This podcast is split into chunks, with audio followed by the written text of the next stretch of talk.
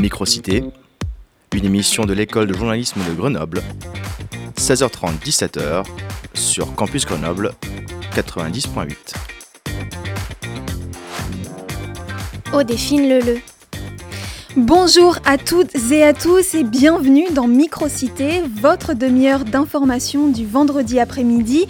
On est ravis de vous retrouver tout de suite. On reprend nos bonnes habitudes avec un tour de l'actualité. Les agriculteurs ont quitté les barrages qu'ils occupaient depuis plus de 10 jours, alors maintenant c'est l'heure du bilan. Dans le dossier de la semaine, Joshua Métivier reçoit Garance Ré, membre de la Confédération paysanne en Isère. On parlera solutions pour sauver l'agriculture française.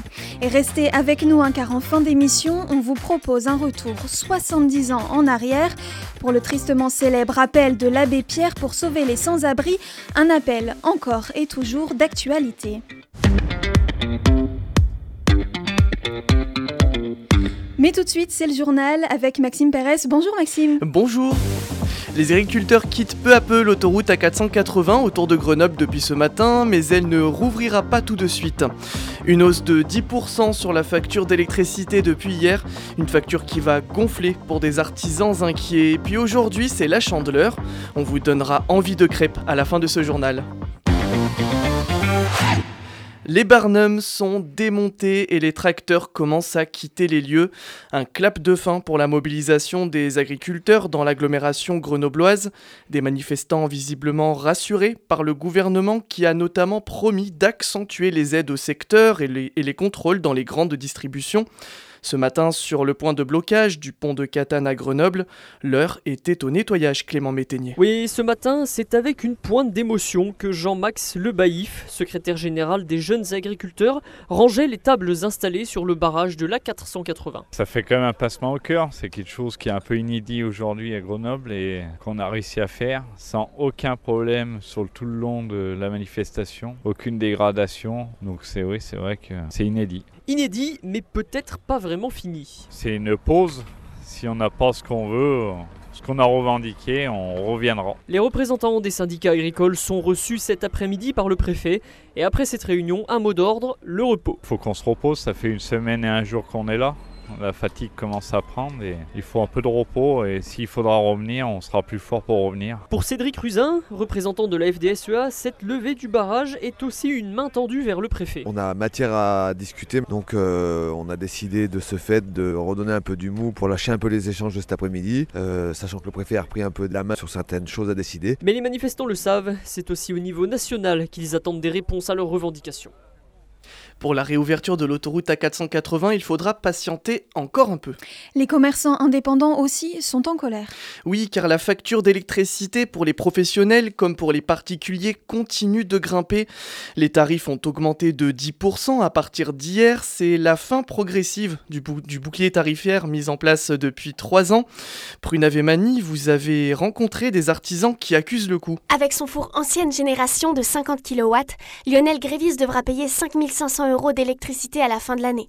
Un coup dur pour ce boulanger et ses deux salariés. On est pris à la gorge, je crois. On a déjà notre marge qui est basse. On se lève à 4h du matin, on finit à 20h, 21h le soir, pour faire que payer, quoi. Et à quelques mètres de là, Sophie Cotin, gérante d'une pizzeria, tente aussi de trouver des solutions sans augmenter les prix de sa carte. Ça va nous coûter euh, 1000 euros de plus à l'année. Il va falloir le récupérer quelque part. Sauf qu'à force, euh, si on augmente tous nos prix, bah, il y a un moment les clients ça fera trop cher, mais il y a un moment si on n'augmente pas, bah, nous on peut plus payer. Là on essaye de revoir plutôt notre système de livraison pour renégocier un peu les prix, pour essayer de maintenir, mais sans aucune garantie que ça marche. Et moins consommer pour moins dépenser. Megan Ferrucci a choisi de rénover entièrement son salon de coiffure, montant des travaux 7000 euros. On a mis en place euh, un système d'isolation un peu mieux qu'avant. On a tout passé en LED, donc je pense que je m'y retrouve un peu, mais euh, le pire c'est qu'il n'y a pas que ça qui augmente. Hein c'est tout. Donc forcément, euh, on doit serrer les dents en permanence et ouais, il y en a marre. Au total, le tarif réglementé a augmenté de 44% ces deux dernières années. Une nouvelle augmentation est prévue l'année prochaine. Nouvel acte antisémite en Alsace ce matin? Trois jeunes juifs, dont deux étudiants agressés sur le campus de Strasbourg. Ils disent s'être, s'être fait insulter, frapper et jeter à terre par six personnes. Le président de l'université condamne fermement cette attaque. L'Union des étudiants juifs de France annonce porter plainte. Les actes antisémites explosent dans le pays depuis le début de la guerre au Proche-Orient. Le recteur de l'Académie de Paris démissionne de ses fonctions. Christophe Querero jette l'éponge après trois ans au service de l'éducation nationale. Dans une lettre adressée aux particuliers, il dénonce un manque de mixité sociale dans les classes préparatoires parisiennes et déplore l'échec de son projet de réforme. Deux humanitaires français tués hier dans une frappe russe en Ukraine.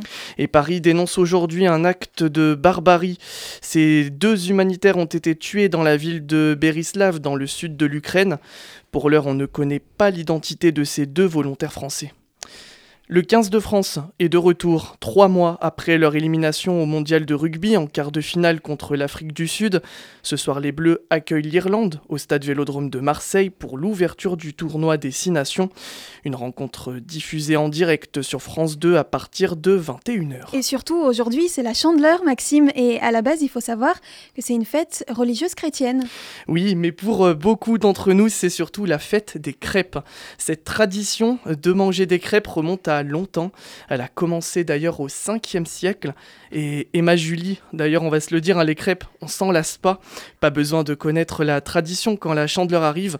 L'envie de crêpes est presque automatique. Oui, tellement que certains prennent de l'avance. Moi, j'en ai fait hier. Je l'ai faite hier soir et samedi soir, on a fait manger des crêpes. La poêle bien chaude et l'odeur de fleurs d'oranger, pour Coralie et Jade, la crêpe, c'est le souvenir d'enfance. On a toujours fêté la chandeleur en famille et donc c'est tellement convivial et tellement simple à faire comme recette que c'est toujours quelque chose qui donne envie en fait. On fait tous euh, des crêpes ensemble. Puis c'est celui qui fait la plus ronde, euh, la plus belle et celle qui saute le plus haut. La famille, c'est là qu'on les mange, mais c'est aussi là qu'on apprend à les faire et chacun a sa petite recette. La fleur d'oranger dedans. Je la tiens de ma grand-mère qui adore en faire. Pour la petite pincée de sel. Et après, un peu plus de folie, on peut rajouter du rhum et voilà. La recette de crêpes, vous l'avez apprise comment? Dans un petit livre. C'était un petit livre euh, de ma mère quand elle était petite. Ma mère, en vrai, j'essaie d'apprendre. À chaque fois, elle me dit que la recette, elle est super simple.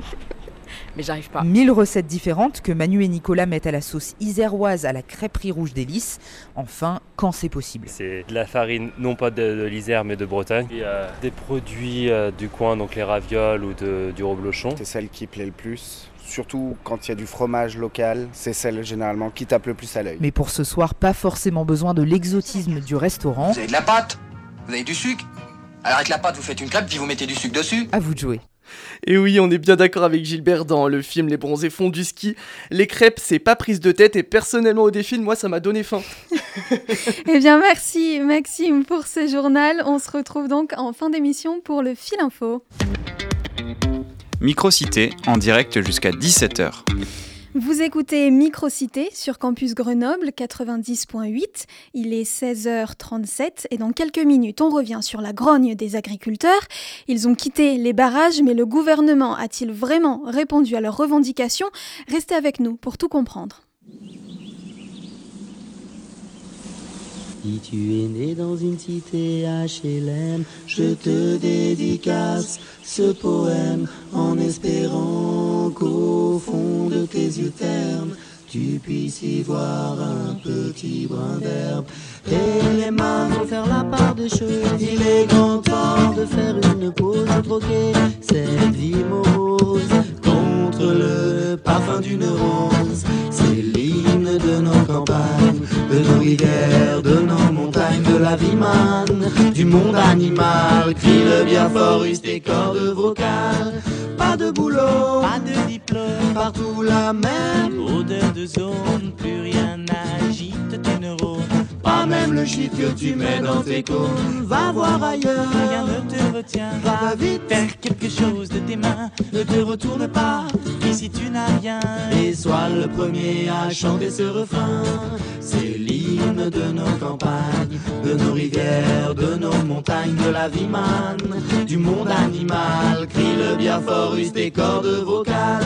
Assieds-toi près d'une rivière. Écoute le coulis de l'eau sur la terre. Dis-toi qu'au bout, et il y a la mer. Et que ça, ça n'a rien d'éphémère. Tu comprendras alors que tu n'es rien comme celui avant toi, comme, comme celui qui vient que le liquide, qui coule dans tes mains te servira à vivre jusqu'à demain matin.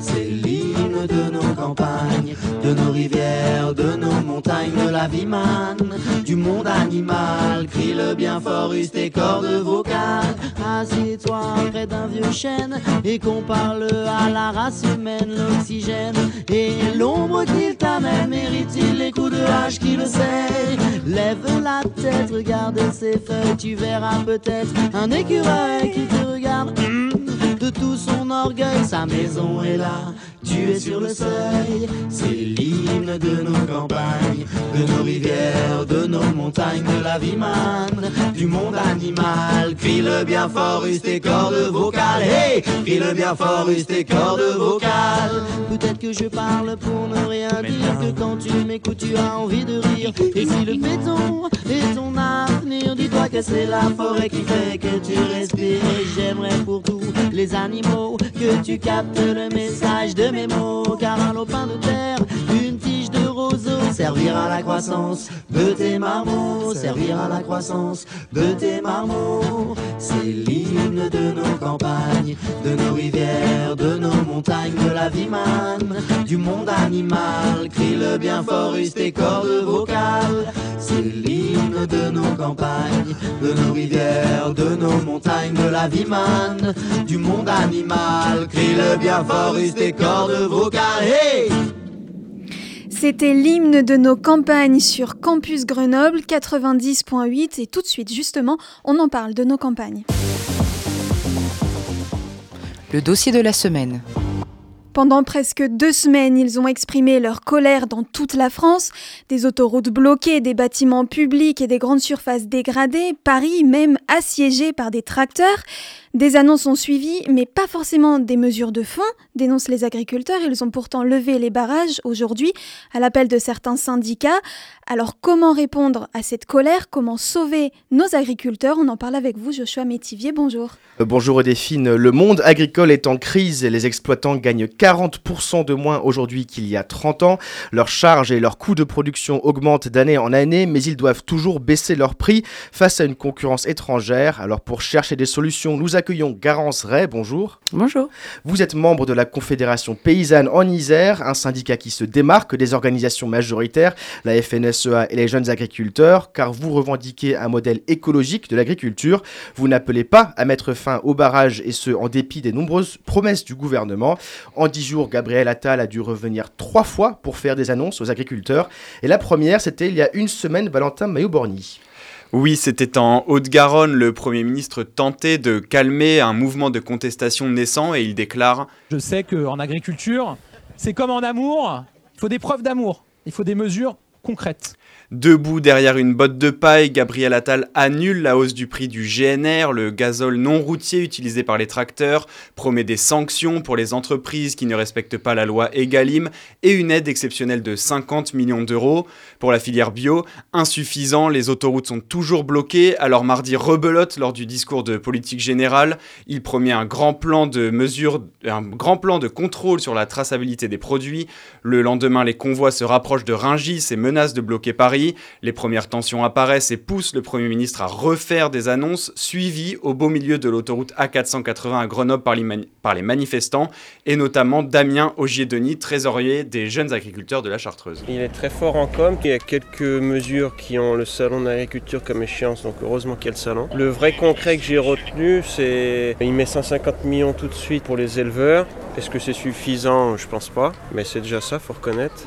Premier soulagement pour les éleveurs et trois grandes avancées retenues par Axel Massé des jeunes agriculteurs de l'Isère. Le contrôle des GMS euh, sur les produits importés, la loi Egalim qui devrait être respectée, donc ça on espère vraiment que ça va être mis en place. Ensuite, euh, l'importation de produits euh, extérieurs à la France qui respectent les cahiers des charges français. De quoi convaincre les syndicats majoritaires de lever les barrages. À Grenoble, les agriculteurs sont en ce moment même reçus par le préfet. Il n'exclut pas de bloquer à nouveau le périphérique en début de semaine. Merci Valentin Maillot-Borny. Et suite à ces dernières annonces de Gabriel Attal, hier, la FNSEA et les jeunes agriculteurs ont demandé, ont appelé à suspendre les barrages. Pas vous, pas la Confédération paysanne. Pour votre syndicat, Garance Ray, les, les annonces ne sont pas suffisantes? Non, bah pas du tout. Là, on, voit quand même un, vrai recul euh, écologique et social euh, avec ces annonces qui ont été prononcées, un peu orchestrées par le syndicat majoritaire, la FNSEA, malheureusement. Donc, on n'aura pas d'augmentation euh, du GNR. Euh, des aides d'urgence, donc c'est bien. Il y a le robinet qui fuit, on met un saut dessus, mais euh, en fait, on fixe pas la fuite, donc ça c'est génial. Ça va durer quoi Un an, deux ans, donc on est sur perfusion. C'est pas une solution. On demande l'application de la loi Egalim. Ça fait six ans hein, que la loi Egalim a été promulguée, donc génial, merci. Et ensuite, bah, la, euh, la mise en pause du projet Ecofito, hein, qui devait réguler l'usage des pesticides.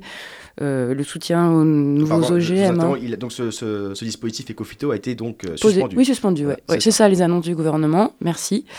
Donc non, nous à la Confédération euh, paysanne, on n'est pas tout à fait d'accord. On maintient évidemment les mobilisations. ce qu'on souhaite, c'est de pouvoir vivre dignement du métier de paysan, la juste rémunération du travail paysan.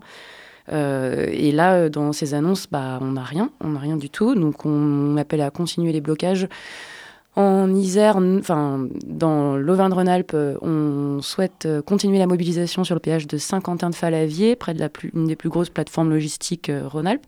Donc c'est à côté de Lyon. Donc là, on est mobilisé depuis mardi et bah voilà, la mobilisation continue. Et plus localement, demain matin à 10h, il y a un... ce sera pas bloqué, mais on appelle les agriculteurs agricultrices et tous les gens qui les soutiennent à venir au rond-point du Riage entre 10h et 13h. voilà, pour se voir. Vous l'évoquiez donc euh, des plusieurs euh, le gouvernement qui revient sur plusieurs normes écologiques, euh, des normes écologiques auxquelles vous teniez. Mais ma question c'est ne sommes-nous pas forcés de constater que beaucoup d'agriculteurs n'en veulent pas? Je vous propose d'écouter ce témoignage d'un agriculteur Aurélien Durand qui est éleveur de vaches laitières en Isère. Une norme sur les épandages d'effluents d'élevage, on a le droit d'épandre du fumier par exemple à partir du 15 janvier. Le 14 c'est pas bon quoi. Même s'il fait beau, on n'a pas le droit. Donc c'est aberrant quoi. On suit pas la météo on suit la date. Quoi. Pour tout, pour tout, il y a des dates, euh, pour tout, il y a des quantités. On a le droit de mettre 35 tonnes à l'hectare, pas plus. Des produits phytosanitaires, il y a des distances vis-à-vis des cours d'eau, vis-à-vis des habitations, euh, suivant les produits. donc, euh, comme on l'entend, un agriculteur un peu assailli par les normes écologiques, que lui répondez-vous? Ah bah je, je, comprends, je comprends que ce soit lourd, mais enfin, moi qu'on n'épande pas des produits phytosanitaires près d'un cours d'eau, euh, finalement, je, suis plutôt pour. Hein. Euh, euh, évidemment, ça rend le travail plus contraignant et j'espère vraiment que les agriculteurs sont accompagnés bah, quand, on leur demande d'appliquer des réglementations, il faut évidemment les accompagner pour qu'ils puissent le faire de la façon la plus, la plus simple possible. Mais je pense qu'on met beaucoup de... Enfin, on met beaucoup d'attention sur cette idée des réglementations, mais aujourd'hui, je, je pense que vraiment la, raison pour laquelle euh, les agriculteurs agricultrices sont dans la rue, c'est que enfin il y a 20% des, des paysans paysannes qui sont en dessous du seuil de pauvreté en France. Enfin, encore une fois, c'est le revenu paysan qui est, qui est en cause ici. C'est pas évidemment que les normes peuvent être euh, euh, contraignantes parfois, mais elles doivent l'être parfois également si on veut vraiment arriver à, transformer notre, agriculture en une agriculture plus écologique. Euh, bien sûr, et on, en reviendra euh, donc à la question des revenus, qui est sans doute la, motivation principale de cette mobilisation. Mais pour rester sur la, question d'écologie, comment est-ce que euh, vous, syndicat Confédération Paysanne, vous pensez pouvoir leur parler à ces agriculteurs, les convaincre du, besoin nécessaire de ces normes? Bah, je, enfin, c'est, du, c'est de la logique, du bon sens. Est-ce que c'est des, des conséquences directes sur la santé des, agriculteurs et agricultrices? Enfin, C'est les gens qui traitent euh, quand il y a du vent ou enfin, eux-mêmes sont concernés. Euh, c'est bah, évidemment des conséquences sur la santé des, des consommateurs, consommatrices et, évidemment euh, sur les écosystèmes autour de nous. Enfin, on peut voir la chute de la biodiversité depuis dix ans. Je pense qu'il n'y a pas besoin de beaucoup Enfin, regardez, c'est vraiment, euh, vraiment terrible. Maintenant, euh, matraquer des gens avec des normes sans les soutenir euh, sur leurs revenus, je peux comprendre que ce soit, que ça soit dur. Mais après, on parle aussi, on veut changer un type d'agriculture et la transition n'est jamais facile. Enfin, là, si on veut être plus écologique, il, faut changer les pratiques et malheureusement, c'est aussi des réglementations. Vous pensez, vous pensez que c'est vraiment possible d'installer un modèle d'agriculture écologique? Bien sûr, oui, oui. Bah, comment bah, avec plus de paysans paysannes euh, dans les champs, avec une agriculture paysanne qui met l'emphase sur la qualité, pas sur la quantité, euh, qui, qui soit sur des plus petites surfaces avec plus d'actifs, euh, peut-être plus d'installations en collectif sur des plus petites surfaces. Et c'est tout à fait possible de nourrir le monde comme ça. Enfin, c'est, on nous fait croire qu'il n'y a plus qu'un seul modèle et les, les fermes s'agrandissent d'année en année, mais ça, enfin, ce n'était pas le cas il y a 30 ans et on, arrivait à, manger. Hein. Enfin, voilà. là, l'agriculture on parle vraiment d'une. Enfin, c'est de l'agro-industrie, c'est les lois euh, de la mondialisation. On veut exporter plus. Euh, c'est pas pour nous nourrir, là, hein, vraiment. Oui, c'est l'une de vos revendications euh, principales dans un, système plus protectionniste de la production française. Juste avant qu'on aborde cette question, vous avez évoqué donc un, modèle avec plus d'agriculteurs, mais les, les, chiffres montrent qu'il y a de moins en moins de jeunes qui veulent devenir agriculteurs. Comment est-ce qu'on les intéresse? Comment est-ce qu'on motive la jeunesse à rentrer dans ce métier? Ah bah, je pense que quand, des, quand les gens voient euh, les agriculteurs euh, ne pas arriver à finir le mois, travailler 70 heures par semaine sans être rémunérés, je comprends qu'il y ait une crise de vocation. Euh, je pense encore une fois que la solution, c'est vraiment bah, de, de, se tourner vers une agriculture plus respectueuse des humains aussi et du travail des agriculteurs, donc l'agriculture paysanne. Euh, une valorisation du travail, par exemple, en circuit court. Moi, je me suis installée il y a deux ans. Euh, je ne viens pas du milieu agricole euh, et j'ai sauté le pas. Ça n'a pas été facile, mais j'ai vraiment voulu participer à ce mouvement-là et je pense que plein d'autres gens peuvent, peuvent le faire également. Et question personnelle, mais vous, vous estimez que vous arrivez à, vivre euh, de vos revenus d'agricultrice? Oui, alors bien sûr, euh, ça n'a rien de comparé avec mes revenus euh, d'avant, mais encore une fois, moi j'ai la chance et j'ai fait le choix de vendre tout en circuit court, donc soit en AMAP, soit via des magasins de producteurs, soit en marché ou vente à la ferme, ce qui me permet en fait de, vendre en direct sans, sans marge de grands distributeurs. Et donc évidemment, mon bah, mes aliments sont vendus à des justes prix et j'arrive à vivre grâce à ça. Mais euh, j'imagine que vous comprenez que beaucoup, pour beaucoup d'agriculteurs, ce serait pas forcément possible. Alors, pour, euh, quand on parle de changer le modèle, que, quelles mesures est-ce que la Confédération paysanne euh, propose pour permettre de relever les, revenus de nos agriculteurs? Alors, revenus, alors vendre en circuit court, c'est de plus en plus possible. Hein. Enfin, je veux dire, le développement des AMAP, la création de magasins de producteurs, c'est des choses qui, qui, se font et qui se font de plus en plus. Mais pour revenir sur votre. Excusez-moi, vous pouvez clarifier une AMAP ah, une AMAP, euh, bah, c'est toutes les associations euh, qu'on voit. Euh, c'est des associations portées par les citoyens citoyennes. c'est des paniers de légumes ou de produits alimentaires. et les, les, les consommateurs s'engagent à les acheter avant de les avoir, si vous préférez. C'est des contrats annuels. Donc vous arrivez et puis vous payez un certain montant et vous avez un panier euh, de légumes, par exemple, toutes les semaines. D'accord, produit par un producteur local. Oui, produit par un producteur local et c'est bénévole. Et ensuite, les amapiens, amapiennes s'organisent pour euh, faire les distributions. Et quand il y a besoin d'un petit coup de main sur l'exploitation, parfois, les, les amapiens vont, vous donner un coup de main. Enfin, c'est vraiment, c'est, c'est, vraiment un, C'est favoriser donc le, circuit court. Euh. Ah oui, oui, oui. Et il y a voilà, des AMAP partout. et pour revenir sur, bah, du coup, la juste rémunération du du travail paysan, bah, nous, on demande la suspension des accords de libre-échange, notamment euh, bah, du Mercosur, mais il y en a plein d'autres en cours, notamment avec la Nouvelle-Zélande, en ce moment le Chili. Euh, en fait, on, c'est vraiment, on demande la fin d'une concurrence déloyale qui impose des normes, mais d'ailleurs, le collègue que vous interviewez le disait, impose des normes euh, strictes à nos producteurs français, par exemple, producteurs productrices, et euh, on importe sans les taxer des produits euh, qui n'obéissent pas aux mêmes normes. Donc, euh, par exemple, en ce moment, enfin, en ce moment, ça fait plusieurs années qu'on a des pommes qui viennent de Pologne.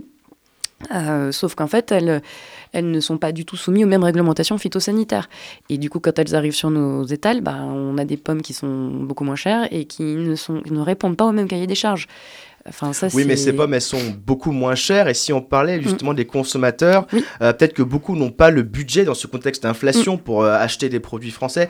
Je, vous propose d'écouter le, témoignage de Yann Ayac, qui est maraîcher à Grenoble. Le problème de la plupart des gens à l'heure d'aujourd'hui, c'est le manque de moyens pour pouvoir manger français, qui va être un problème dans pas longtemps si euh, les manifestations continuent. Parce que le problème, c'est qu'à l'heure d'aujourd'hui, il y a très peu de camions espagnols qui passent en travers des mailles avec de la marchandise alimentaire espagnole ou étrangère qui sont revendues après, que ce soit dans les petits commerces ou sur les marchés. Et aujourd'hui, la plupart de la population se nourrit avec cette marchandise-là parce qu'elle est à un budget qui est à leurs moyens. Aujourd'hui, la marchandise française n'est plus à leurs moyens. Si on doit faire des comparaisons, la clémentine corse aujourd'hui, ça vaut 6 euros du kilo. Une clémentine espagnole ou portugaise, eh ben, ça vaut 2 euros. Vous voyez une, différence criante entre les produits moins chers étrangers et les produits français. vous pensez que donc en, arrêtant ces traités, en limitant cette importation, les Français pourront quand même acheter français? Alors, il faut bien sûr qu'il y ait des solutions qui soient proposées. Il y a trois éléments de réponse à, cette question. En fait, la première, c'est encore une fois, en circuit court, c'est quand même moins cher que si vous allez en grande distribution. Donc, première action sur le pouvoir d'achat. La deuxième, c'est que, en fait, le, la part allouée au budget alimentaire a complètement diminué en France. Dans les années 70, c'était 30%, maintenant c'est 10%. Donc, on dépense aussi moins en général pour l'alimentation. Mais en effet, pour celles et ceux qui ne peuvent pas euh, acheter français, nous, on demande euh, en face, enfin, on demande donc des prix garantis pour les producteurs productrices, mais surtout un accompagnement de la demande. Et ça, c'est une, des grandes initiatives portées par la Confédération paysanne en ce moment, c'est la sécurité sociale de l'alimentation.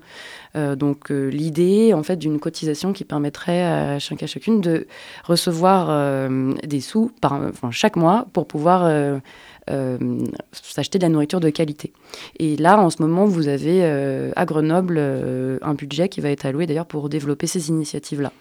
Oui, en effet, et comme plusieurs villes comme Lyon et Paris ont ce système par lequel en fait les consommateurs, souvent sur leur carte vitale, reçoivent une somme, ça peut aller jusqu'à 150 euros pour en fait se payer des, produits locaux. mais est-ce que c'est donc je me perds dans mes, dans mes propos. Mais euh, dans, dans, ce contexte, en fait, euh, est-ce que le, il ne faut pas trouver des moyens pour baisser le prix, en fait, au, rayon des produits français euh, pour les consommateurs? En, quelques mots, s'il vous plaît. Oui, bien sûr. Bah, circuit court, pas de marge. et bah, au niveau du pouvoir d'achat, on s'y retrouve vraiment. Merci Garance euh, d'être venu sur euh, Radio Campus. Euh, je rappelle donc que vous représentez aujourd'hui la, Confédération paysanne.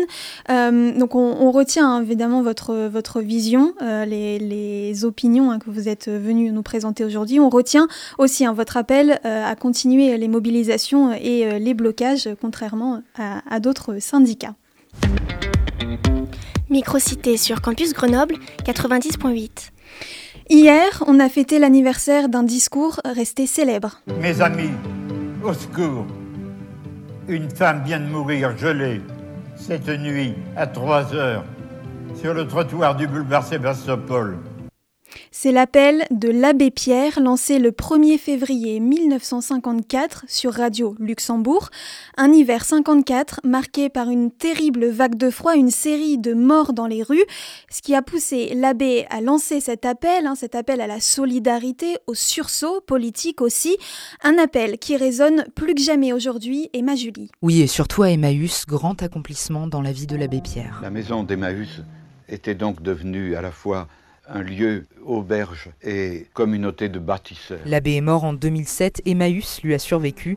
70 ans après, son appel historique inspire toujours les compagnons de Grenoble. On a regardé tout le chemin, tout le parcours qu'elle a fait pour faire la possibilité pour des gens euh, d'être logés, d'être aidés, d'être réintégrés dans la société. On est fiers toujours de, de faire partie de, ce mouvement aussi. Celui qui parle, c'est Ahmad.